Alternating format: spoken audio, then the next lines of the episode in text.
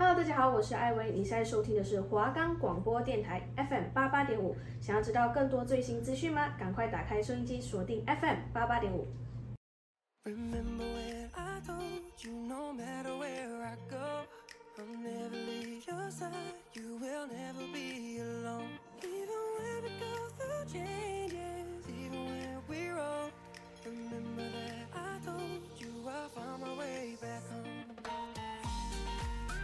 欢迎收听华冈广播电台 FM 八八点五，现在的节目是和海韵同行。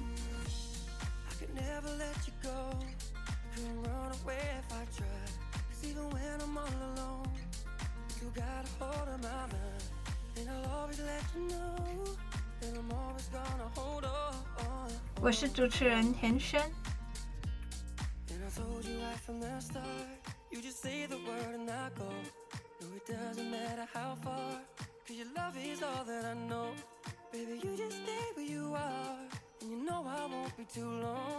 假期无聊吗？无聊的话，喜欢韩国电影的听众不妨来抽空收听，带你一同进入韩国电影的世界，让听众们的假期不再是空气度过，由我来替大家踩雷啦。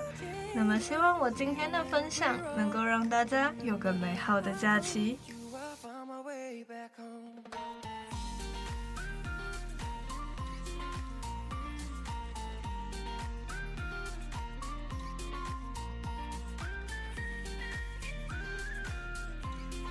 我们的节目可以在 First Story、Spotify、Apple Podcasts、Google Podcasts、Podcast Cat、Sound Player 还有 KKBox 等平台上收听，搜寻华冈电台就可以听到我们的节目喽。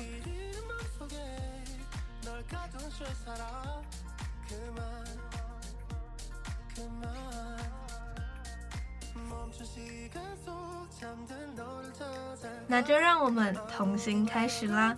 今天要来分享的是七号房的礼物，讲述有智能障碍的父亲蒙受不白之冤而入狱，其女儿长大后在法庭上为其洗刷冤屈的故事。蒙受不白之冤的男主被关入牢里，和他相依为命的六岁女儿在狱友的帮助下进入牢房，和爸爸过了一段笑中带泪的生活。之后，女儿长大成为律师，成功平反父亲的冤屈。事实上，本片是由真实案件春川强奸杀人造作事件所改编的。主角原型郑元社遭严刑逼供，认罪并服刑了十五年。假释出狱后，没放弃过洗刷冤屈的心情，但也因为罪名在身，家里四散。之后虽改判无罪，但原应该拿到的冤狱赔偿却完全没有拿到，只因为政府坚持其冤狱的追诉期在十年前就已经截止了。龙九是一个智商有缺陷的父亲，智商等于六岁的儿童，有一个可爱的女儿，名叫易胜。父女只有彼此，易胜喜爱美少女战士的书包，这对。妇女每天都来店门口看，但书包只剩下最后一个了。龙九答应他的宝贝女儿，等明日发了薪水，立刻就给她买。医生雀跃不已，但是就在这个时候，书包被别的客人买走了。龙九这时急得像热锅上的蚂蚁，可是他又傻傻的讲不清楚，还被对方认为是个变态大叔。直接被一顿毒打，好在医生很懂事，晚上的时候给父亲安慰，不勉强父亲，因为比起书包，父亲更为重要。寒冷的冬天，医生为父亲准备好了热水，卷好裤管。虽然医生只有七岁，但他总是像个大人一般那样照顾着自己的父亲。龙九在地下停车场当保全，今天他终于拿到了薪水。龙九开心地数着钞票，心想：终于有钱可以帮女儿买包包了。这时，昨天那位买到最后一个书包的女孩走了过来，她想告诉龙九，还有不止一个地方有卖这款书包。龙九并不明白女孩的意思，只是因为女孩有背着这款书包，所以跟着女孩走到了巷子里。空无一人的巷子里，龙九憨憨地跟在了女孩身后。可是没有过多久，女孩居然倒在了地上。不明状况的龙九便脱下了女孩的裤子，帮女孩做人工呼吸。他只是想要救女孩，可是这一切都被一名路人看在了眼里。路人以为龙九正在侵犯小女孩，很快龙九就被带去警察局盘问。这起极少见奸杀女孩案引来了很多的记者采访。更惊人的是，死者的父亲是警长的女儿。迫于权威，所有的警察都想要赶快结案。而龙九只想要赶快回家，女儿正在家里等着他呢。但警察不可能就这样轻易的放过他。他们带龙九到了犯罪现场，试图还原案发的经过。龙九对着女孩的模型还原了自己当时的行为，可是还不够。警察提醒龙九要脱下自己的裤子，只要脱下裤子就可以马上推荐女儿了。听到这句话，龙九立刻乖乖地脱下了自己的裤子。他根本不知道这意味着什么。愤怒的家属马上发疯似的冲了上来，揍龙九。女儿易胜这时看到了父亲，他挤出人群呼喊着父亲。看到女儿的龙九很想要挣脱，但还是被警察强制收押了。很快的时间，龙九被判奸杀罪而锒铛入狱。典狱长看到龙九就是一阵暴打，在他的眼里，像龙九这样的人根本就是社会的人渣，也因此龙九就被分配到了七号舍房，这是在社会中犯下重大刑案的舍房，其中有强奸、通奸、恐吓、诈欺、走私。全都罪大恶极，罪犯跟罪犯之间也有上下关系。得知龙九是奸杀犯后，连五个罪犯都瞧不起他，将他视为人渣中的人渣。面对这个禽兽不如的人，五人直接围上去殴打。龙九不知如何还手，更不知道自己现在身在何处，只是一次又一次地写下女儿的名字。七号房的老大是个万事通，没有他弄不到的东西。五个人经常在监狱里做生意，但一山不容二虎，老大只能有一个，自然要抢地盘。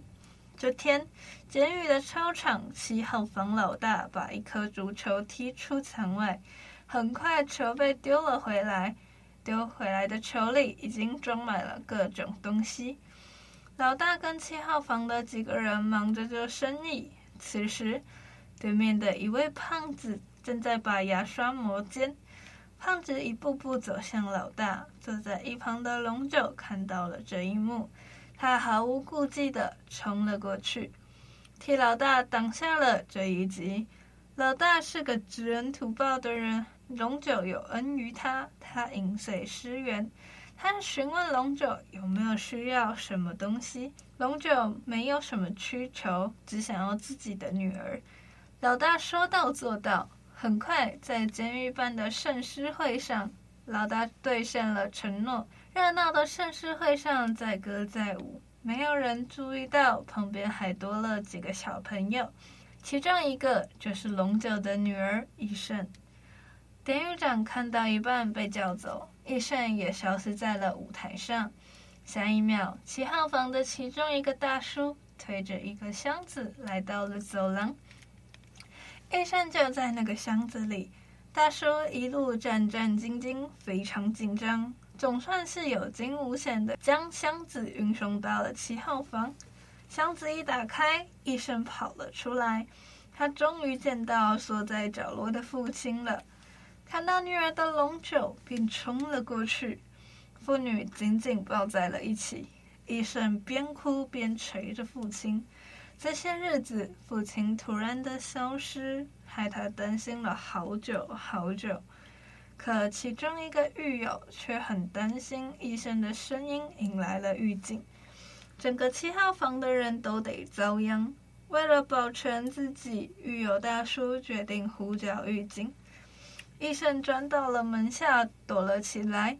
龙九担心的泪下。就在大叔快说出实情的时候，医生抓住大叔的手，看着满眼泪水的小女孩，大叔没能说出了自己的实情，也一样帮忙隐瞒了女孩的存在。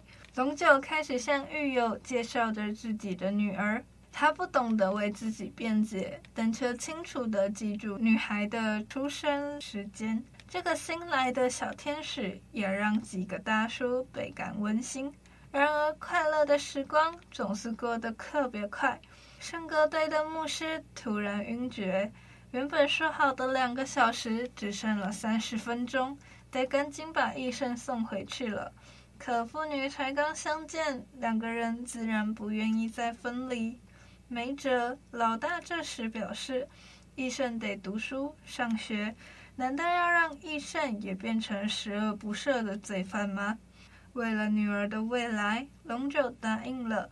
所有人立刻又将义胜装回了箱子里，可是还是慢了一步。圣歌队的人已经离开了，就这样，义胜跟着父亲待在了七号房，和几个大叔同吃同住。渐渐的，因为义胜这个小天使，七号房不再孤单寂寞。这些看似凶神恶煞的大叔，一个个都变成温柔可人。与此同时，因为义胜，几个大叔也添了不少麻烦。他们必须时刻注意，不能被狱警发现，要想尽办法把医生藏起来。终于，又到了圣歌队来的那天。大家决定趁机把医生载回去，于是还是用老方法，将医生装进箱子里，制造些混乱，蒙骗狱警，总算将医生送进了圣歌队的舞台。然而，让人意外的是，这次来表演的居然是一大批和尚，几人直接抓狂。就在他们纠结怎么办时，典狱长发现了不对劲的地方。狱警来巡查，几人照常将义胜藏了起来，没想到却被典狱长发现了。龙九被典狱长毒打，在典狱长看来，像龙九这样的人渣，杀了别人女儿，有什么资格见自己的女儿呢？因为私藏孩子，七号房全体都被惩罚，龙九更是被关在单人的监狱里，而义胜又被送回了孤儿院。也许是老天眷顾龙九。这天晚上，一个犯人在监狱里纵火。为了救犯人，典狱长不惜孤军奋战，冲入火场内。然而，火势很快就被控制不住了。典狱长性命垂危，目睹这一切的龙九想都没有想，直接冲进了火场。醒来后，医生告诉典狱长，是龙九拼了命的救他。原本可以逃走的龙九，因为救人吸入浓烟晕倒了。看着旁边的龙九，典狱长不明白，一个奸杀犯怎么可能心地如此善良呢？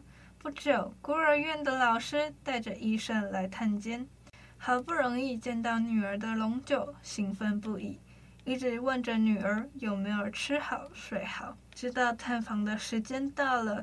龙九还依依不舍地提醒女儿要多吃些，自己一定会尽快出狱的。看到龙九和女儿感情的典狱长想到了自己的儿子，他也是为人父母，很是明白父亲对孩子的那心意。此时此刻，医生因太想念父亲而生了病。典狱长看在躺在病床的医生，他的心逐渐软化了。这天，七号房的大叔们收到了一盒糕点盒。狱警交代，是典狱长特地为七号房准备的心意。箱子一打开，令人惊喜的是，医生从里面跳了出来。龙九最为惊喜感动，为了感谢典狱长，龙九送了饼干给他。典狱长还是不明白，龙九看起来根本不像坏人。还冒着生命危险救自己出火场，又为什么要杀了那个女孩呢？龙九无法回答，甚至是不知道该怎么辩解。只是呆愣着看着狱长。因为义胜的到来，七号房又恢复了平常的欢笑打闹声。医生教文盲的大叔们读书识字，将同学的手机借给叔叔打电话，陪叔叔们说笑唱歌。因为医生，七号房这群看似邪恶的大叔们，一个个温馨可爱。就在这时，他们得知一个消息。龙九的案件开庭日期已经确定了，那将会是最后一个审判。龙九不知是死是活，全看这一次审判了。在狱友们的帮助下，龙九回忆出当天的事情经过。他只知道女孩晕倒了，却不知女孩为何而死。为了救龙九，七号房的大叔们绞尽脑汁。开始推理当天的情况，监狱的生活细节给了他们灵感，悬挂着的沙袋让他们联想到了女孩的包包，冰冷的水龙头让他们联想到当天的地面，大概是女孩背着书包奔跑在布满冰面的地上，滑了一跤，因为后脑勺着地而过世了。这样的话，女孩的死因就可以解释得通了。不过现在还有一点无法厘清，是龙九为什么要脱下女孩的裤子呢？也正是这一点，让龙九被误会为性侵犯。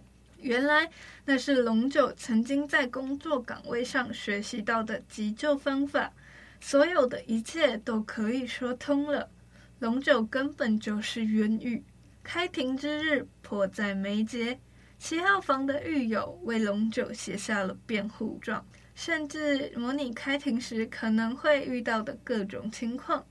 随后紧密地展开练习，日夜监督龙九背诵着。与此同时，狱长也开始着手调查龙九的案件。他找到案件相关的所有记录，发现龙九的认罪书简直可笑。一个智能有缺陷的人，怎么可能写出一份思路如此清晰的认罪书呢？这是整个案件里最离谱的漏洞。最终，在狱友的监督下，龙九成功背出了辩护状所有内容。七号房的狱友们为龙九加油打气，一定能办到的。龙九这么善良，义胜这么可人，不该遭受这冤狱。开庭的那天到了，狱长亲自陪龙九去法院。他告诉龙九没有问题的，他肯定可以回家，也可以与女儿相聚。龙九也信心满满。可到了法院上，龙九可能是太紧张，像是失了神，他眼神空洞的望着前方，面对检察官一次又一次的查问，他是否将女孩杀害。龙九最终回答：“是的。”女孩的家属们个个气急败坏。狱长不明白他为什么要认罪，可是龙九却只是一次次的说着对不起。原来开庭之前，律师告诉他，只有他死了，他的女儿才可以活下去。警长更是用义胜的命威胁龙九，如果龙九坚持不承认。他会让义胜和自己的女儿是同样的下场，在与女儿相聚和女儿的生命之间，龙九自然选择后者。因为龙九最终承认杀人，所以法院审判判处死刑。明明是冤狱，却只能任人宰割。七号房的大叔们没办法坐视不管了，他们想要帮助龙九越狱。越狱的关键是热气球。于是大叔们选材、焊接、裁剪、装订，一番努力，热气球成型了。之后还是老样子，借着唱诗班的机会，让医生混进来。一切都准备就绪，龙九抱着医生，在狱友们的簇拥中上了热气球。热气球渐行渐远，终于即将飞离监狱的高墙。落日的余晖，天空绚烂夺目。幸福即将到来，妇女从未如此开心过。狱友们望着热气球，期盼它能飞越远越好。可惜老天不帮忙，在最后一秒，气球的绳索被监狱的铁丝网给卡住了，停在了半空中。所有人都无奈地看着天空。他们经历了浪漫的热气球里，龙九和女儿看着夕阳，这会是他和女儿最后相处的时光。死刑的日子还是到来了，那天刚好是医生的生日。七号房里，龙九送给女儿最后的礼物，是女儿一直心心念念想要的包包。懂事的女儿拜谢他，虽然父亲有智能障碍，但对一生而言，他是全天下最棒的父亲了。医生和父亲紧紧抱在一起，这一刻像永恒。七号房里的男人们眼眶全是泪水。龙九告别了狱友，他即将被执行死刑。五个男人都沉默了。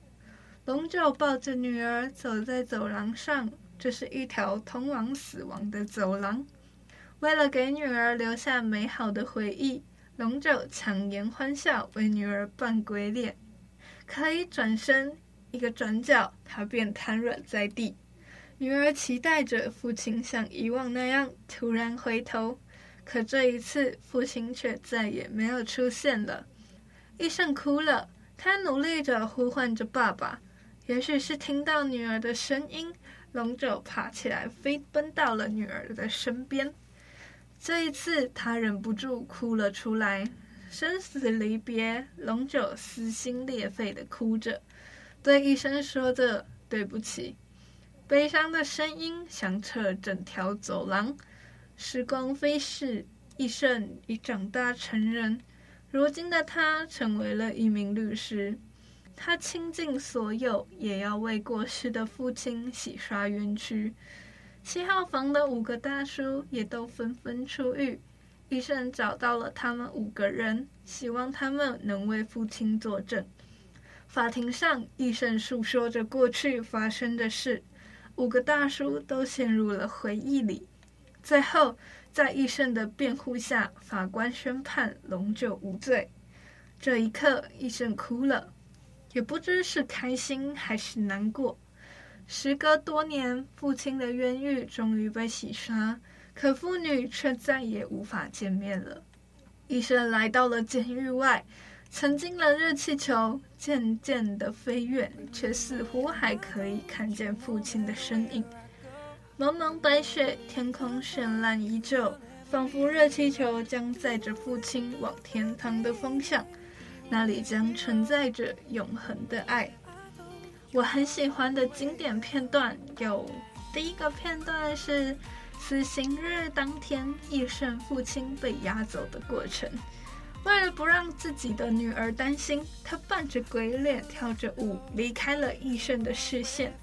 在离开那一刹那，随即瘫坐在了地上，但听到女儿的呼喊，又赶忙跳起来跑回女儿的身边。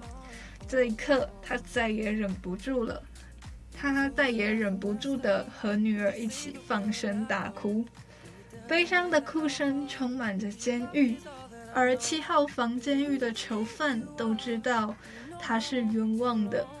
第二个片段是长大后的医生找来了当初的五个囚犯，为自己的父亲做证人。在医生辩解的努力下，成功让自己的父亲洗刷了冤屈。那么，以上就是我喜欢的经典片段啦，是不是也有听众们喜欢的呢？死刑当日及医生的生日。七号房的全体囚犯都帮医生过生日，而他的父亲也为他送上了最后一份礼物。他心心念念的书包，本想用着快乐的情绪离开自己的女儿，但医生的哭喊声让他再也忍不住的回头。两个人隔着栅栏相拥，在监狱里的哭声格外清晰。知情的人只能带着遗憾，而医生的父亲毫无办法。那么就来到我们的一百分点点名啦。以下为个人观点，那我的点评是九十八分。这是一部喜剧感人的电影。他就说着智力低下的父亲呢，被迫扛下了罪名，只因为想要救女孩的心被误会，但又没办法好好的为自己辩解。由于智力低下，威胁变得很容易。他的眼中，易胜就是他的全世界。他只想要女儿好好的，自己怎么样都没有关系，因此承认了不应该承认的罪行。即便自己背了许久的辩解文，虽然知道死去的女儿其实是意外导致的，但由于悲伤，警察他并不想要承认，于是把情绪都发在了龙九的身上。这部剧表达了，虽然身处在监狱，但温暖无处不在。狱友们帮助义胜进入牢房。而狱友们时时刻刻帮助义胜躲藏，但也是义胜让他们的性格越来越柔和，越来越开朗。这部片感动我的很多片段都是父亲对女儿的宠爱与亲情。当狱中得知他的父亲即将被处以死刑时，大家合力做了一个热气球，想让他们远走高飞，离开这个世界。虽然顺利的起飞了，但不幸的是绳子被铁丝网勾住了。虽然逃狱失败，但父女俩单单纯纯的只是望着美好的景色。因为法律的不公，因为对身障人士的歧视，冤死了一个人。在最后，女儿为自己的父亲洗刷冤屈，还给父亲完好的名誉。只不过他们父女俩再也不能团圆了。那么，希望这次的电影分享能够帮助到听众们度过美好的假期。华冈广播电台 FM 八八点五，我们下次再见喽。